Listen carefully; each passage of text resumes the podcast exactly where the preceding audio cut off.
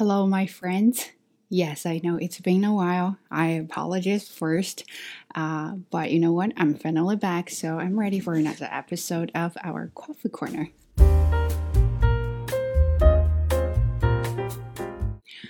Um, my dog's down here, so sometimes might me laugh. Not laugh at you, but probably laugh at my dog.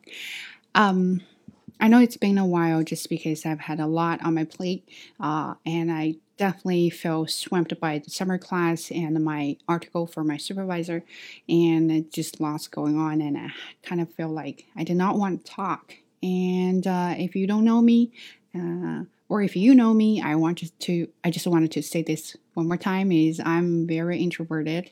If I don't do things or if I don't have to talk to people, I prefer not to talk and I can do that whole day. And when I have the feeling and I'm really not going to talk. So that's why I sometimes feel like I wanted to do a video but but I didn't feel uh, I wanted to talk, so kind of put up that I put off the idea and then finally I pick up my camera and my microphone of course. And I can't believe since I got this new microphone this is only the second time I'm using it. What a waste. So anyway so I really didn't plan uh, anything for this video or for this topic I just came up with this idea about talking about you know, problems we have and the difficult people we have been dealing with, and some other pressure things we have at work or from your school or anything else. We can talk about this. And I've learned a new phrase about the style I'm doing right now is fly by the seat of my pants. So, and we'll just do that and see how that will end up with. Anyway, so I had this, and this is my first year of doing a summer school uh, with this with this program. Uh, I first thought about they probably only had 50 students in total. Uh, so per level, it could be like a 10 students per class or something like that. Until I got the summer class list, it was like 40 students, and 40 students are okay. So I'm sure some of you may have like a bigger class than that. But the problem is we're using new technology and then it's very complicated even for for like for me. I mean, I'm I'm young, I know technology, I'm good at technology, and my English is good, and it's still very difficult for me. and my dog is kicking me. Thank you for helping me, baby. So, anyway, so we're trying to get students on this avenue thing but the problem is my students' English is very, very low. Uh, they're immigrants and refugees and they some of them actually don't really have much education. So it is very challenging for them to get on this new thing.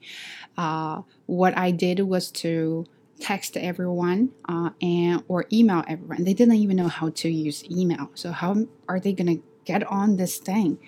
Anyway so i've been doing that for a long kind of time and it's it's really like a long hours of work during a day. So i did that and some students were really nice and sweet um, they appreciated the work i did but some of the students are just so difficult to handle and not only them and you're dealing with your coworkers and then they're not really helping there. So i felt like super over uh, overwhelmed. So and then I thought about, you know, difficult people. If you follow me long enough, you probably saw the post I did before uh, about de- dealing with the difficult people. And I've learned from that too is it doesn't matter where you work, where you study, at school, college, university, or in Canada, in China, and other countries, you're going to have to deal with difficult people anyway, and you can't avoid them. And the I remember in the very beginning when I encounter or confront with them, I always felt like there's like anger inside of my body and I'm ready to burst out. And uh, it just, and I realized it, it didn't help me with anything, right? And I felt upset, frustrated, and really, really mad and then I met I, I, was mad at those people and then they met at me and they kind of so anyway so were, we were not saying nice things to each other back in the past. And then I realized um, when you deal with the difficult people, it's not how you are going to let your anger out, how you're going to let them know how you feel about them, how you're going to let them know how stupid or difficult they are. No, your goal is to get everything done, right? You have to deal with them and then you can't focus on them. And you can't expect stupid people being smart because that's not possible. And you can't expect difficult people being easy going with you because that's impossible. So what you can focus on is get the things done. So that's your goal. So stop focusing on the people and started focusing on the goal, the thing, the task. And then tell yourself uh, every time when you see uh, kind of insulting messages or uh, implied uh, conversations you have with other people, uh, tell yourself, give yourself like three seconds to calm down and then think, this is not personal. I do not take it personal. it's not just towards me, and it's no. Um, so tell yourself like that. I know it sounds kind of silly, but it actually really works. And then started focusing on how you can get everything done, how you can reach an agreement, uh, how you can make a plan for the next step. So that's that's how you can work on difficult people. So I had this students they just didn't know they just didn't understand anything. Didn't understand english. Of course they didn't understand email and the technology. In the past i had this experience last year in september. I was super frustrated. I was mad. I was crying at home. Uh, i kind of i just like had all the negative feelings uh, at one time i was going to explode. But then this year i definitely felt a lot of improvement of controlling myself. Uh, it's more like you have to tell yourself uh, you understand them. Okay, it's it's different value systems. For me, I want people to do things in my way because it's the best way. But for them, they don't understand your way. They have their own value system. They can only do things in their way. So mm, it's not like you are you're you're kind of like sacrifice yourself and taking their way to do it. It's more like you understand their value. Uh, I mean, they probably don't understand your value, but you understand their value and you're trying to compromise without sacrificing yourself and you respect their ideas, their ways to do things, but you also have to give your own opinions to let them know that uh, your way actually doesn't work. So you have to uh, rethink, right? What about doing things like that? Use simple language, uh, be polite, uh, just don't uh, take anything too personal, don't take anything too emotional, uh, just do it. And then I talked to the student, I was like, um, you know what? Let's go through everything. And if you don't understand, I'll try to get help. So I contacted a main person because she speaks Arabic. So I asked her to join a team and help uh, the students with the avenue. And then all of a sudden it worked out. Uh, everyone was happy right? It just it just at that moment when you see difficult people when you deal with them you the anger you have uh, will actually really stop you from being effective and efficient. So that's the one you need to uh, deal with. You're dealing with your own emotions, not those people, right? So don't let them influence you or don't let, let them affect you. Think about your goals. Your goal is to get everything done. Your goals, my goal is to get every student online, and that's my goal. So being mad, being frustrated, being upset is not going to help me get them online. So you, I have to figure out plans, steps. After that, if you still feel super frustrated, anxious, or upset, find something to kind of get rid of it. So my way is to uh, skip.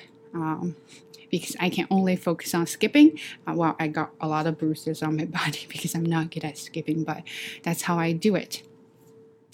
And that's about uh, difficult people. And then I think about problems. I mean, probably going to be a lot to talk in this video. Um, I tend to avoid problems I don't like to I don't like to encounter or confront when there are some conflicts or problems, but I realize if you don't deal with the problems now, uh, you're gonna deal with the bigger problems later on. So Uh, and I, I forgot who said this. Uh, it's probably from a book. A long time ago, I saw that and it says problems are problems. It doesn't matter where you are. But um, I have lot of friends, not a lot, a few friends. They were always saying that, well, you don't have this problem because you're in Canada. Or something like, if they can go to another country, then I, I won't have this kind of problem. But the thing is, nobody knows, right? Because you've never had life like that. How would you know that will work out for you? Um, problems, it depends on what problems. If if it's because your personality, I don't really think if you have problems right now uh, in Canada, uh, and then you go to another country, and then problems will be gone because problems are yours and they're gonna follow you anywhere.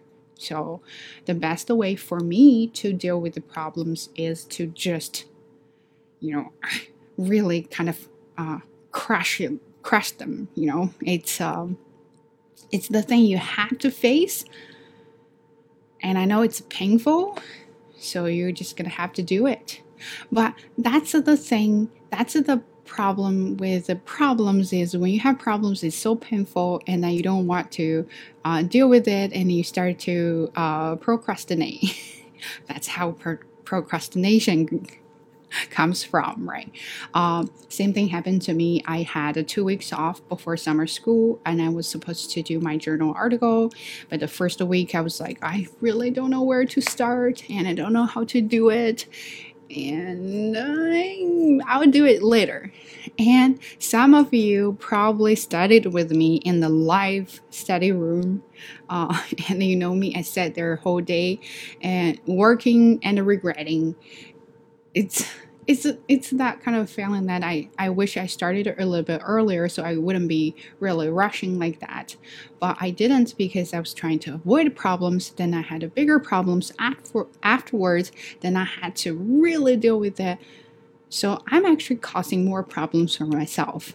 So my point of view is if you have problems, just write them down. Okay, it doesn't have to be very specific um, it can be general, like, oh, I have problems talking to Emily. Okay, let's say that. So that's a very general question. And then you kind of break it down, uh, break into small pieces, break it down to small pieces. You can say, uh, what problems do you have when you communicate with Emily? Uh, it could be that she's very difficult, and you can write down why she's difficult. Is it because of me or that is because of her. And you can also write down your plans, how to solve the problems. Or something like doing your homework or doing your paper, doing your assignments, or whatever you're trying to do.